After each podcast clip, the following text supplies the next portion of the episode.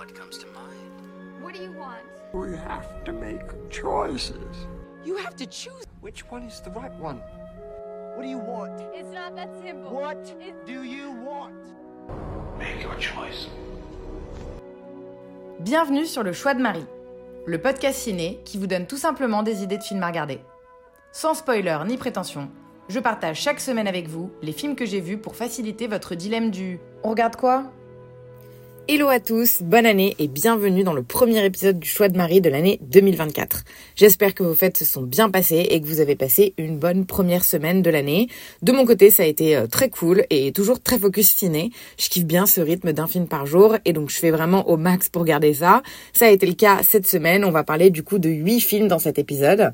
Un film d'animation Migration, une comédie Dream Scenario, un film d'horreur psychologique Mother, un documentaire style La vie de Michael J. Fox, un film d'horreur The Sadness, un film historique Kingsland, un drame Earth Mama et un biopic Ferrari. La semaine commence toujours en 2023, le 31 dans la journée. On a eu envie d'un feel-good movie avant le réveillon et on a donc été voir Migration au cinéma, le dernier film des studios Illumination, écrit et réalisé par le français Benjamin Renner. C'est celui à qui on devait deux gros succès des dernières années dans le monde de l'animation française, Ernest et Célestine et Le Grand Méchant Renard et autres contes. J'ai vu aucun des deux, mais j'en avais vraiment entendu beaucoup beaucoup de bien, donc je me lance vraiment avec plaisir dans cette projection.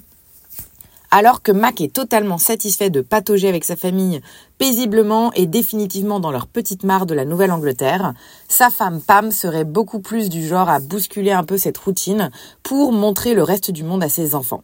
Lorsqu'ils accueillent le temps de leur halte, une famille de canards migrateurs, c'est l'occasion rêvée pour Pam de persuader Mac de les imiter et de se lancer dans un périple en famille. Destination, la Jamaïque en passant par New York. Alors qu'ils s'envolent vers le soleil pour l'hiver, le plan si bien tracé des cols verts va vite battre de l'aile sans mauvais jeu de mots. Voilà comment être de très bonne humeur avant le réveillon. C'était un excellent film d'animation, un des meilleurs que j'ai vu même en 2023.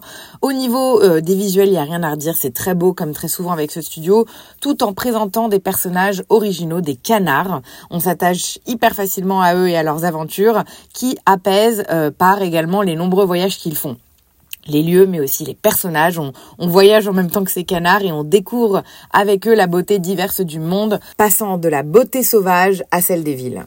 Du côté des messages, le parti pris est de renverser la dynamique animal-homme. Les canards parlent et ont des interactions humaines entre eux et des sentiments, de l'amour, de la colère, de la tristesse, ce qui n'est pas le cas des humains qui n'expriment pas la moindre parole. On les voit en fait toujours dans des situations de peur, de colère, de malveillance, cherchant à nuire aux animaux. J'adore et j'adhère bien évidemment euh, totalement à ce message. Migration ne se refuse rien et vient dégommer les humains et ce qu'ils font subir à la nature. Les voix sont toutes très très cool. Kumail Nanjiani, dans le rôle principal du père, Elizabeth Banks pour la mère, Danny DeVito pour l'oncle, bien solide et pas mal aussi de guests pour les personnages secondaires, notamment Aquafina et Keegan Michael Kay. Pour le cast français, c'est pas trop mal non plus, je crois, chez vous, Pio Marmaille et Laure Calamy en tête très très bonne dernière toile de 2023 devant Migration qu'on a tous les deux beaucoup aimé avec Chris, une bonne grosse fessée à Disney honnêtement et un film d'animation qui est plein de cœur pour petits et pour grands que je vous conseille vivement. Il est sorti le 6 décembre dernier en France et il est donc encore dispo en salle si vous voulez vous rattraper. Je m'en fous un peu du réveillon personnellement, mais mon copain tenait à ce qu'on reste debout jusqu'à minuit pour voir l'année passée. C'est dur pour moi euh, qui suis habituellement au lit à 22h, mais du coup on s'est lancé à 22h30 dans le visionnage de Dream Scenario à la maison dont on avait récupéré le DVD. Écrit et réalisé par le Norvégien Christopher Borgli, il s'agit de son deuxième long métrage, un an après Sick of Myself que je n'ai pas vu, mais qui était en compétition officielle à Cannes en 2022 et dont j'avais entendu beaucoup de bien. Paul Matthews, un banal professeur, voit sa vie bouleversée lorsqu'il commence à apparaître dans les rêves de millions de personnes. Paul devient alors une sorte de phénomène médiatique, mais sa toute nouvelle célébrité va rapidement prendre une tournure inattendue. Impossible de ne pas immédiatement penser à Michel Gondry, Spike Jones et Charlie Kaufman en voyant ce film. C'était une excellente et une super façon de finir l'année avec un film audacieux, drôle et super bien fait. On a fait notre countdown au milieu du film, un peu random, on a mis pause. 5, 4, 3, 2, 1, bonne année, et voilà, et on est passé à la suite du film. Dream Scenario, c'est une comédie surréaliste et originale sur la célébrité, mais aussi la cancel culture. On sent que le réal s'amuse de cette frontière très très mince entre perception et réalité, avec le regard des autres qui influence progressivement ce que le personnage de Paul pense de lui-même. Visuellement, je vous jure, j'étais sur le cul, le film est trop beau, les plans sont canons, hyper bien pensés, j'ai vraiment pris un énorme plaisir visuel à le voir, ce à quoi je m'attendais pas, je me disais juste que ça allait être une comédie, ce qui m'a vraiment aussi, euh, vraiment vraiment donné envie de me rattraper sur son premier film, et chapeau bien sûr au chef-op qui s'appelle Benjamin Loeb, qui a beau avoir 36 ans, il a été en charge de la euh, photographie de Mandy, Pieces of a Woman et After Yen, trois films qui étaient vraiment euh, superbes du point de vue visuel. Et ce film n'aurait bien évidemment aucune force sans son interprète principal qui ne pouvait pas être qui que ce soit d'autre que l'immense Nicolas Cage. On peut en effet qu'acclamer ce choix euh, de rôle principal. Le voilà euh, dans sa période méta, conceptuelle et ou parodique avec des projets insensé mais aussi hyper alléchant et avec ce rôle qui est vraiment tout en nuances, il excelle et livre une performance vraiment mémorable. Autant vous dire que j'étais vraiment ravie de terminer mon année avec lui. Il arrive à éclipser Michael Serra qui est aussi dans le film. Je l'adore également mais euh, voilà, c'est compliqué de briller je trouve face à Nicolas Cage. Personne ne peut en vrai une excellente façon, je le répète, de finir l'année, du cinéma original, surprenant, à la croisée des genres et maîtrisé comme on les aime, et qui, j'espère, donne le cap euh, sur l'année à venir. Dream Scenario, c'était un film qui, pour moi, est vraiment, je trouve, à voir, que je vous recommande. Il est en salle depuis 10 jours, depuis le 27 décembre dernier en France, donc c'est au cinéma que vous pourrez le découvrir. On continue à la maison avec un DVD qu'on a loué pour que je puisse rattraper une de mes grosses grosses lacunes, Mother de Darren Aronofsky qui est sorti en 2017. C'est le septième long métrage du metteur en scène de Pi, euh, Requiem for a Dream, The Wrestler et Black Swan. Autant euh, dire qu'une chose est sûre, c'est un réalisateur qui aime choquer dans ses films qui ont tout souvent tendance à laisser une trace indélébile sur nous. Une jeune femme soucieuse de son bonheur conjugal a voulu faire de sa maison un paradis en soignant la décoration dans les moindres détails. L'existence tranquille et parfaite du couple est bouleversée quand un homme frappe à la porte. Pour le mari, rien de plus naturel que de l'accueillir pour la nuit.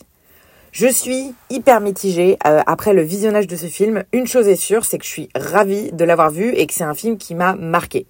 On peut commencer par applaudir la démarche d'Aronofsky de pondre un film pareil, original et risqué dans un paysage cinématographique qui est quand même de plus en plus stéréotypé. Et je sais pas en fait à quel point je dois vous dévoiler des choses dessus.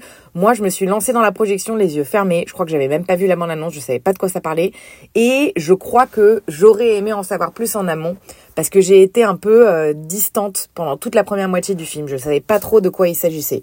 Et un des premiers, des principaux problèmes, je trouve, de ce film vient du fait que les personnages sont plus des représentations de thématiques que de véritables personnages euh, humains auxquels on arrive vraiment à, avec lesquels on arrive vraiment à connecter.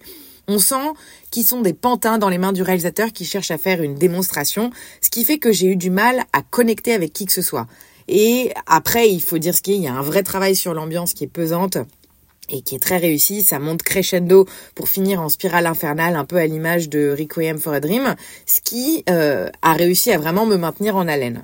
Lorsque mon copain, à la moitié du film, m'a donné une clé de lecture supplémentaire, à savoir de quoi le film parle réellement, et eh ben en fait mon intérêt il a triplé et j'ai été euh, mille fois plus dedans. C'était du coup à la moitié du film, ça m'a rien du, ça m'a rien spoilé, ça m'a rien retiré comme plaisir et je crois que personnellement j'aurais aimé savoir dès le début, mais par respect je vais pas vous en dire plus. Si vous voulez vous lancer dedans, je vous conseille de lire quelques trucs dessus.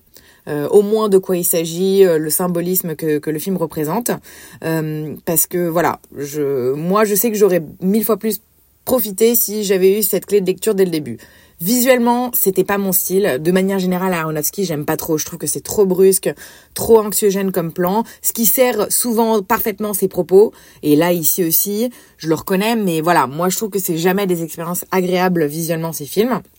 Côté cast, prestation de grande grande qualité, notamment Jennifer Lawrence qui est vraiment de pratiquement tous les plans et qui est incroyable. Je trouve que c'est son meilleur rôle.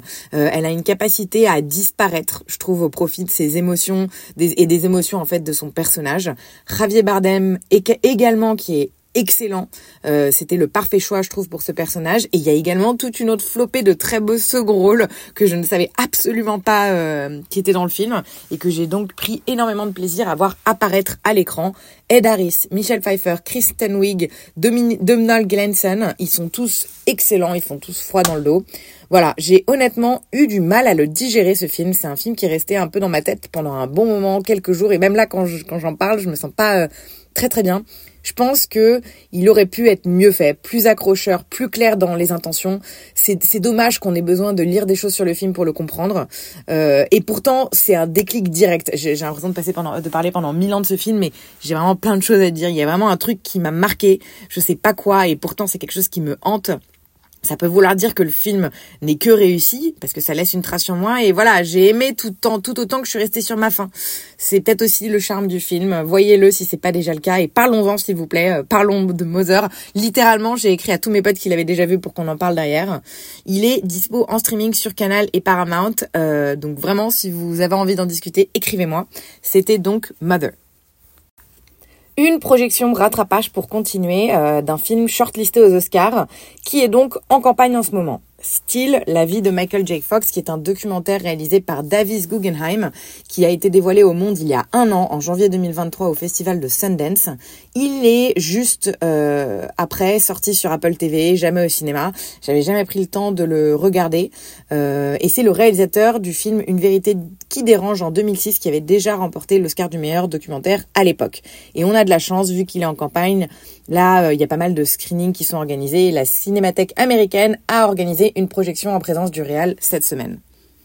Le documentaire rassemble des images d'archives et des séquences scénarisées pour raconter l'extraordinaire histoire de l'acteur Michael J. Fox avec ses propres mots, l'histoire improbable d'un enfant né dans une base militaire canadienne devenu une star hollywoodienne dans les années 80.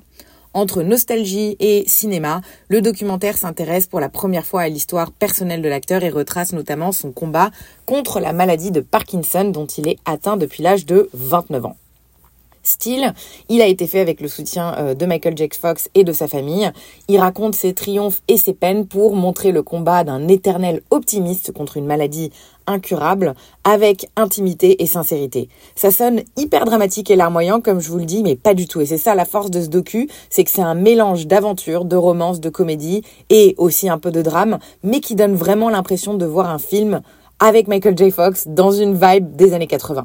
Le montage est incroyable. C'est vraiment hyper original comme façon de raconter euh, une histoire documentaire en ordre chronologique. Je veux pas trop vous en dire parce que moi j'ai j'en savais je savais pas du tout comment ça allait être fait et j'ai été euh, sous le charme de façon concise en fait. Le film réussi euh, à, à, ne pas mentir, à être totalement transparent euh, malgré quelques séquences euh, de mise en scène qui sont très bien faites, parce que c'est Michael J. Fox aussi qui rythme le film grâce à sa voix. Il est sans filtre, il ne cache rien, ce qui est assez rare dans les docus ou dans les bio, docu biopics qui choisissent en général un angle, une vision à mettre en scène et ils omettent souvent beaucoup d'autres aspects moins glorieux et ici on sent un Michael J. Fox honnête qui assume le bon comme le moins bon dans sa vie et on le suit par ailleurs dans son quotidien, euh, aujourd'hui avec sa maladie entrecoupée d'images d'archives justement euh, choisies, euh, très très, euh, allons, je sais pas, pertinentes dans la façon dont elles sont présentées et bien sûr des scènes de ses films et des séries dans lesquelles il était. Lui-même, il est hyper touchant lorsqu'il s'adresse à nous à la caméra, tout autant que sa femme et que le reste de sa famille. Euh, ce qui fait qu'en fait, le film constitue vraiment une œuvre sincère et importante. Euh, je pense aussi, ne serait-ce que pour eux, pour voir euh, tout, tout, tout leur combat et tout ce qu'ils ont parcouru ensemble très très bon moment devant ce film, tout autant que pendant le Q&A avec le réel, le réal pardon derrière, qui a vraiment l'air euh, sympa, sincère dans sa démarche de metteur en scène. Je vous le conseille vivement à tous et à toutes si vous ne l'avez pas vu, d'autant plus si vous êtes fan un peu de cette époque. C'est un joli moment nostalgique, plein de bonnes énergies ce film. Style, la vie de Michael J. Fox est dispo en streaming sur Apple Télé pour les abonnés. J'étais un peu patraque en milieu de semaine, donc j'ai fait une pause pendant 2-3 jours pour cocooner à la maison et j'ai du coup pris le temps de regarder un DVD que j'ai loué au Vidéo Club la semaine dernière. Il s'agit d'un film d'horreur taïwanais qui s'appelle The Sadness, réalisé par le Canadien Rob Jabaz, dont c'est le premier long métrage. Il m'a été conseillé directement par le mec du Vidéo Club qui connaît mes goûts et qui m'a vendu ce film de 2021 comme bien bien gore. Après un an de lutte contre une pandémie aux symptômes relativement bénins, une nation frustrée finit par baisser sa garde. C'est alors que le virus mute spontanément, donnant naissance à un fléau qui altère l'esprit. Les rues se déchaînent dans la violence et la dépravation, les personnes infectées étant poussées à commettre les actes les plus cruels, les plus horribles qu'ils n'auraient jamais pu imaginer. Dans la folie furieuse qui s'empare du pays, un jeune couple va tout faire pour se retrouver. Alors, je le dis tout de suite, ce film fait sans doute partie des plus gros films boucherie que j'ai jamais vus. C'est ultra gore. On sent que le réal ne prend aucune pincette pour déchaîner euh, la fureur la plus dépravée euh, des euh, refoulés de notre monde soi-disant civilisé. C'est un film qui saura assurément satisfaire les amoureux du genre par son audace généreuse et débridée dans la matière tout en tapant euh, sur à peu près tout ce qui bouge euh, dans ce qu'il entend euh, dénoncer comme travers de notre société. Et tout le monde, tout le monde prend lourd. Les jeunes qui sont accros à leur portable, les hommes politiques en situation de crise, les hommes et leurs comportements toxiques déboussolés par le statut de femme moderne. Bref, comme tout bon film d'horreur qui soit, euh, le film pointe du doigt ce qui ne va pas en mettant vraiment les pieds dans le plat, sans aucune finesse. Le déroulement global du film ne surprendra pas grand monde, et c'est ça un peu que je regrette, c'est surtout que les deux protagonistes sont hyper fades, seulement guidés dans leurs événements par la voix facile de leurs sentiments qui sont beaucoup trop euh, facilement définis et établis au, début du film c'est vraiment euh, le gros point noir du film pour moi qui du coup semble être un peu gore gratuitement. Ça m'aurait euh, vraiment ravi euh, à 20 ans, je crois, ce type de film, mais j'en attends un peu plus aujourd'hui. Il n'en reste pas moins que c'est un premier film solide pour ce réal, bien fait et divertissant, devant lequel j'ai passé un bon moment gore.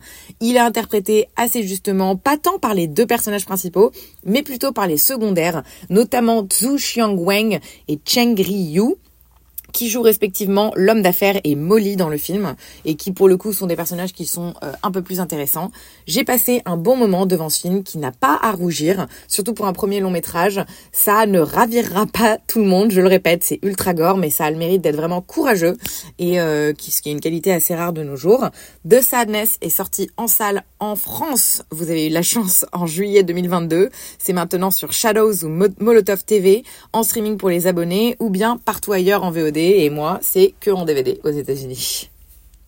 Le film soumis par le Danemark, Kingsland, fait également partie des 15 shortlistés aux Oscars pour euh, le meilleur film en langue étrangère. J'ai pu le voir jeudi en projection privée de campagne. Ravi de pouvoir enfin voir ce film qui a eu sa première à Venise en septembre, qui est coécrit et réalisé par Nikolai Arcel.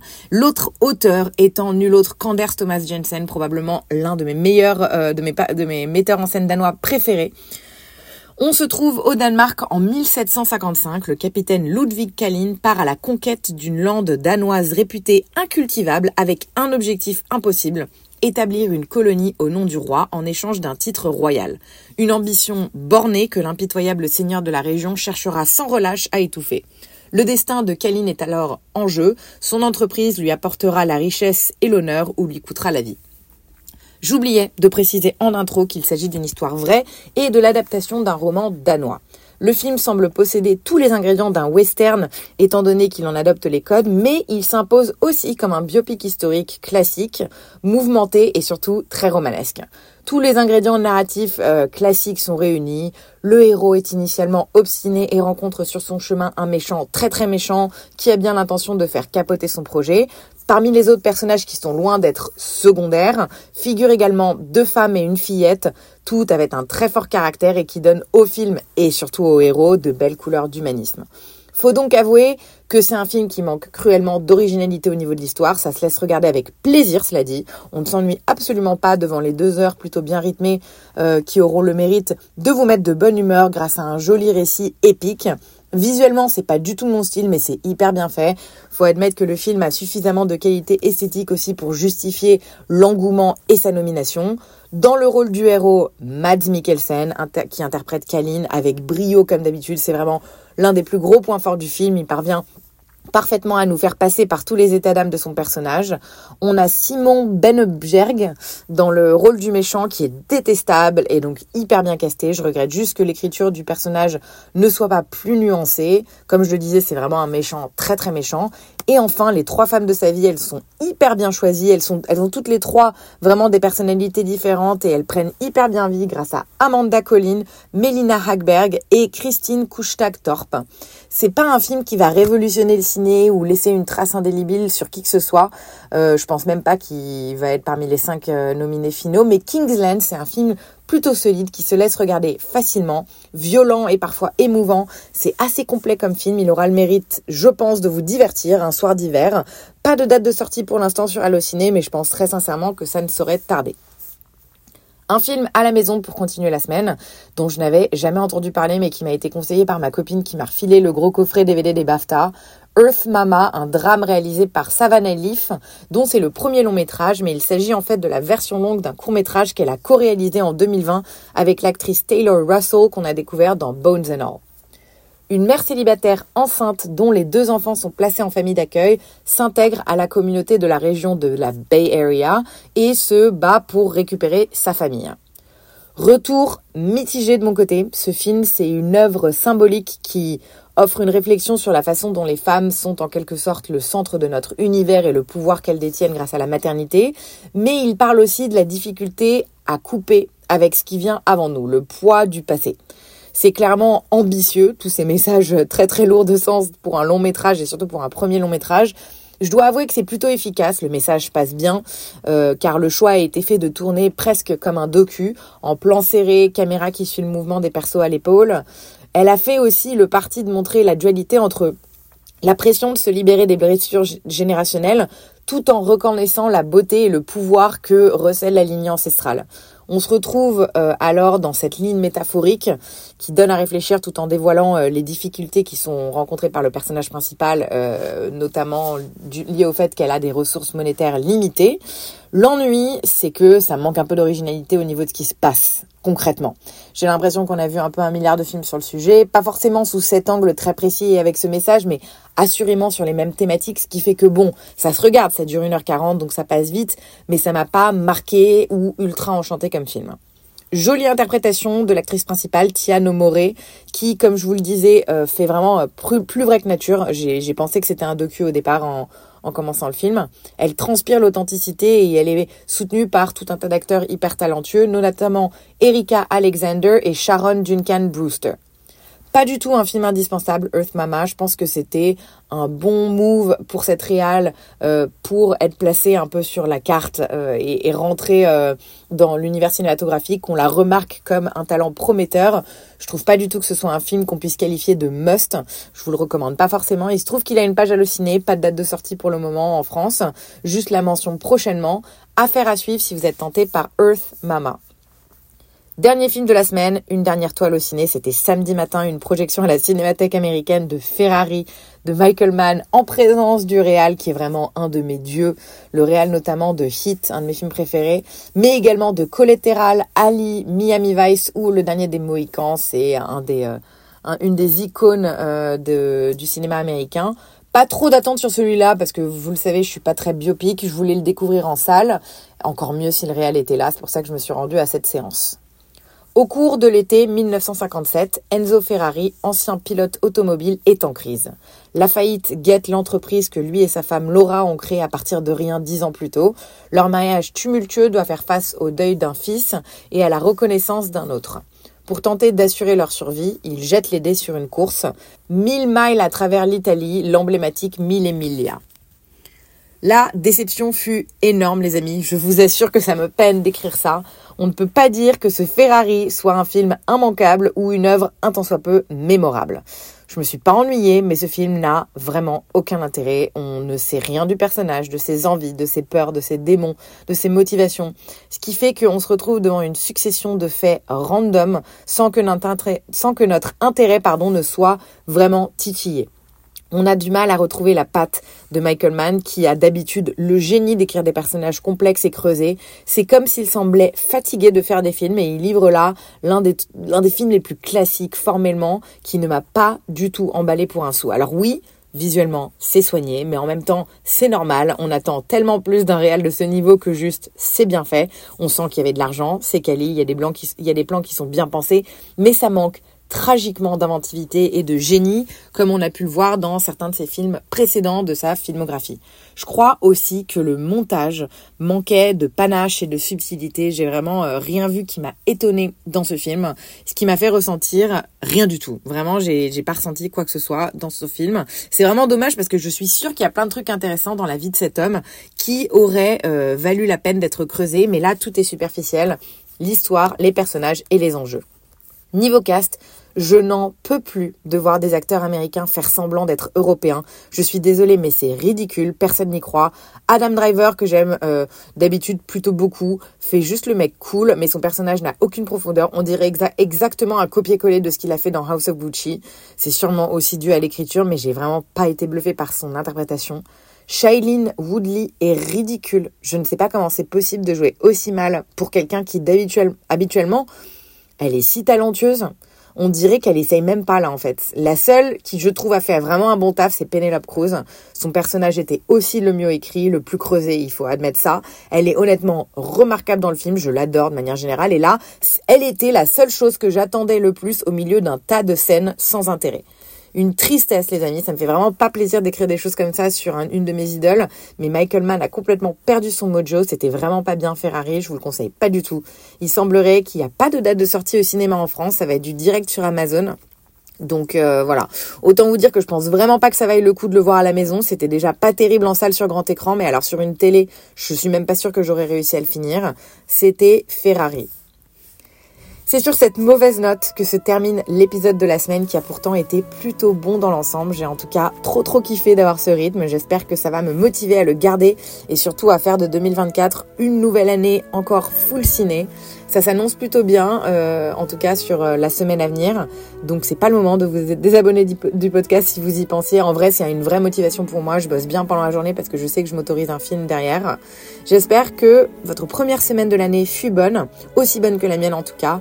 Meilleurs vœux à tous pour 2024 et je vous dis à dimanche prochain pour le prochain épisode du Choix de Marie. Merci de votre écoute.